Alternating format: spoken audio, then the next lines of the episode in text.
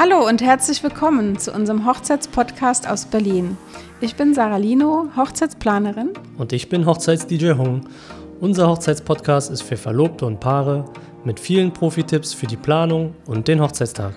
Wir freuen uns sehr über eure Kommentare, Fragen und Anregungen und wünschen euch viel Spaß mit der neuen Folge. Herzlich willkommen, meine Lieben, zum Hochzeitspodcast von Sarah und mir. Hallo. Ich habe natürlich die Sarah hier wieder neben mir und heute sprechen wir über das Thema Hochzeitstraditionen, die ihr nicht mitmachen müsst. Wir sagen ja auch schon immer auf, auf allen unseren Folgen, macht es so, wie ihr es wollt. Und jetzt haben wir einfach mal ein paar Traditionen gesammelt, die man vielleicht eventuell weglassen könnt, äh, die ihr vielleicht eventuell weglassen könnt Schauen wir mal. Top 6 sind es. Wir fangen mit Nummer 1 an. Und zwar, die Braut trägt klassischerweise weiß. Eine Alternative dazu wäre, eine andere Farbe zu nehmen, anstelle von der Farbe weiß. Ich selber hatte schon mal eine Hochzeit gehabt. Als DJ wurde ich gebucht.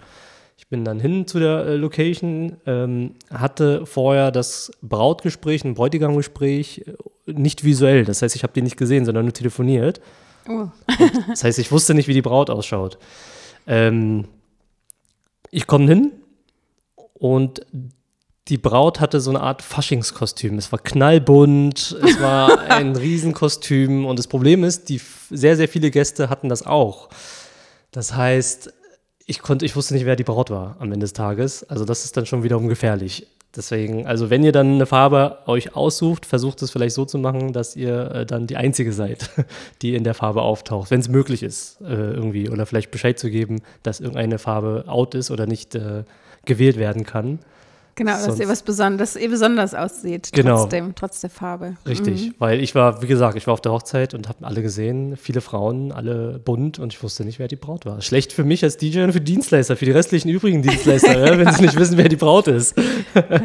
genau, also da, dazu fiel mir dazu noch vorher diese Geschichte ein. Sehr gut. Unsere zweite Hochzeitstradition, die ihr nicht mitmachen müsst, ähm, ist, dass das Brautpaar sich vor der Zeremonie nicht sehen darf. Also da fällt mir, fallen mir unsere Hochzeiten ein, die wir auf Mallorca planen. Da ist es ja im Sommer viel heißer als in Deutschland und das Problem ist, dass die äh, Gäste, also die, das Brautpaar möchte meistens die Zeremonie nicht so früh beginnen lassen, weil es so heiß ist. Deswegen äh, meistens fängt alles ein bisschen später an und das Brautpaar macht dann äh, den First Look, also das allererste Mal, wo sie sich sehen, vorher ohne die Gäste. Also das wird dann einfach vereinbart. Wir treffen uns um die und die Uhrzeit an dem Ort irgendwo äh, im Hotel, in der Finca oder irgendwo, wo dann der Fotograf auch schon dabei ist und vielleicht die Trauzeugen, die dann helfen, dass man halt, dass der Bräutigam da steht und auf die Braut wartet. Und ja, und dann kann man diesen First Look auch schön inszenieren, äh, bevor man zur Zeremonie geht. Ähm, der Vorteil ist auch, dass man dann gleich das Paar-Shooting anschließen kann und hat das alles schon abgeschlossen, wenn man die Gäste sieht. Das Perfekt. heißt, wenn die Hochzeit offiziell beginnt, müsst ihr die Hochzeit nicht mehr verlassen. Das Paar-Shooting ist schon im Kasten und ihr könnt den ganzen Tag mit euren Gästen genießen. Ja, guter Vorteil. Ja, Nummer drei wären Blumenmädchen, also anstelle von Blumenmädchen entweder Blumenkinder oder Erwachsene zu nehmen. Ähm, oder wir hatten auch schon mal in einer Folge gesagt, ähm, wie wäre es denn mit Omi und Opi? Ja, ne? Als, äh, Blumenomis. Die, Blumen, die Blumenomis. Ne? Also es muss nicht immer das klassische Blumenmädchen sein, sondern können auch schon etwas ältere Kinder sein oder ältere Menschen oder in dem Fall auch eine Blumenomi, Blumenopi als Alternative. Kann, kann man sich ja mal überlegen. Ja, wäre mal was anderes. Genau.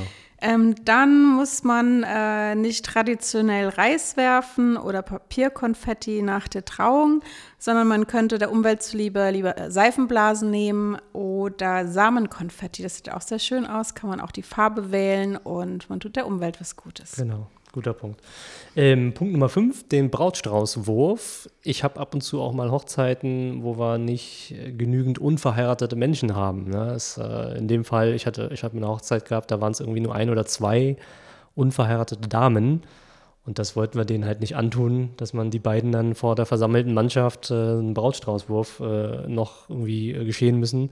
Insofern haben wir darauf verzichtet. Also was ich damit sagen will, ist, man kann auch darauf verzichten, auf diese Tradition, wenn es nicht genügend unverheiratete Menschen gibt, oder Damen zumindest. Alternativ gibt es ja auch für die Männerwelt, kann man sowas machen. Äh, man wirft dann nicht den Brautstraußwurf, sondern, äh, den Brautstrauß wirft man dann nicht, sondern den, das äh, Strumpfband an der Stelle. Das kann man ganz schön inszenieren, indem man der, der, der, der Bräutigam den, den Strumpfband von, von Bein zieht von der Braut und danach anschließend dann wirft. Das ist auch ein cooler Partygag und die, die Herren der Gesellschaft, die mögen das sehr, sehr gerne als kleinen Partypunkt. Genau. Ich hatte da schon mal einen Whiskywurf. Also wir haben natürlich nicht die Flasche geworfen, sondern die Flasche vorher aus dem Karton genommen und den leeren Karton geworfen. Und äh, derjenige, der das dann bekommen hat, hatte dann die Whiskyflasche gewonnen quasi. Und auch gut. Und den Titel, dass Titel. er der Nächste ist. cool. Geht auch. Oder man lässt es halt ganz weg ähm, und dann stört man auch die Party nicht. Also es ist ein Brauch, den man nicht unbedingt machen muss. Ja, genau. Unser sechster und letzter Punkt für heute sind grundsätzlich Spiele auf der Hochzeit. Ähm, viele unserer Paare wollen lieber den Tag genießen. Also ihr müsst euch als Trauzeugen oder Freunde, Verwandte nicht den Kopf zerbrechen. Fragt lieber das Brautpaar, ob sie überhaupt Spiele haben wollen. Ähm, das kann man auch trotzdem sehr gut weglassen und äh, weil viele wollen auch einfach nur reden auf der Hochzeit, den Tag genießen.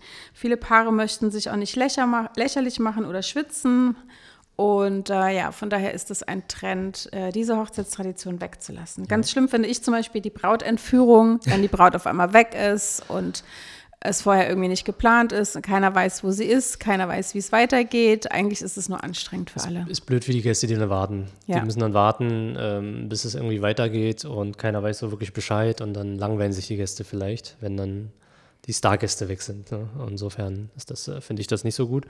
Ähm, ich wollte auch noch sagen zu den Spielen, manchmal ist es so, dass es dass, dass auf einer Hochzeit, eine Hochzeit hat ja bestimmt, eine bestimmte Stundenanzahl und irgendwann hat man auch keinen Slot mehr für Spiele. Es ist immer schwierig, so, so, so einen Spieleslot noch mit einzubauen. Insofern überlegt es euch gut, ob man da quasi so einen Slot mit einbauen kann für die Spiele.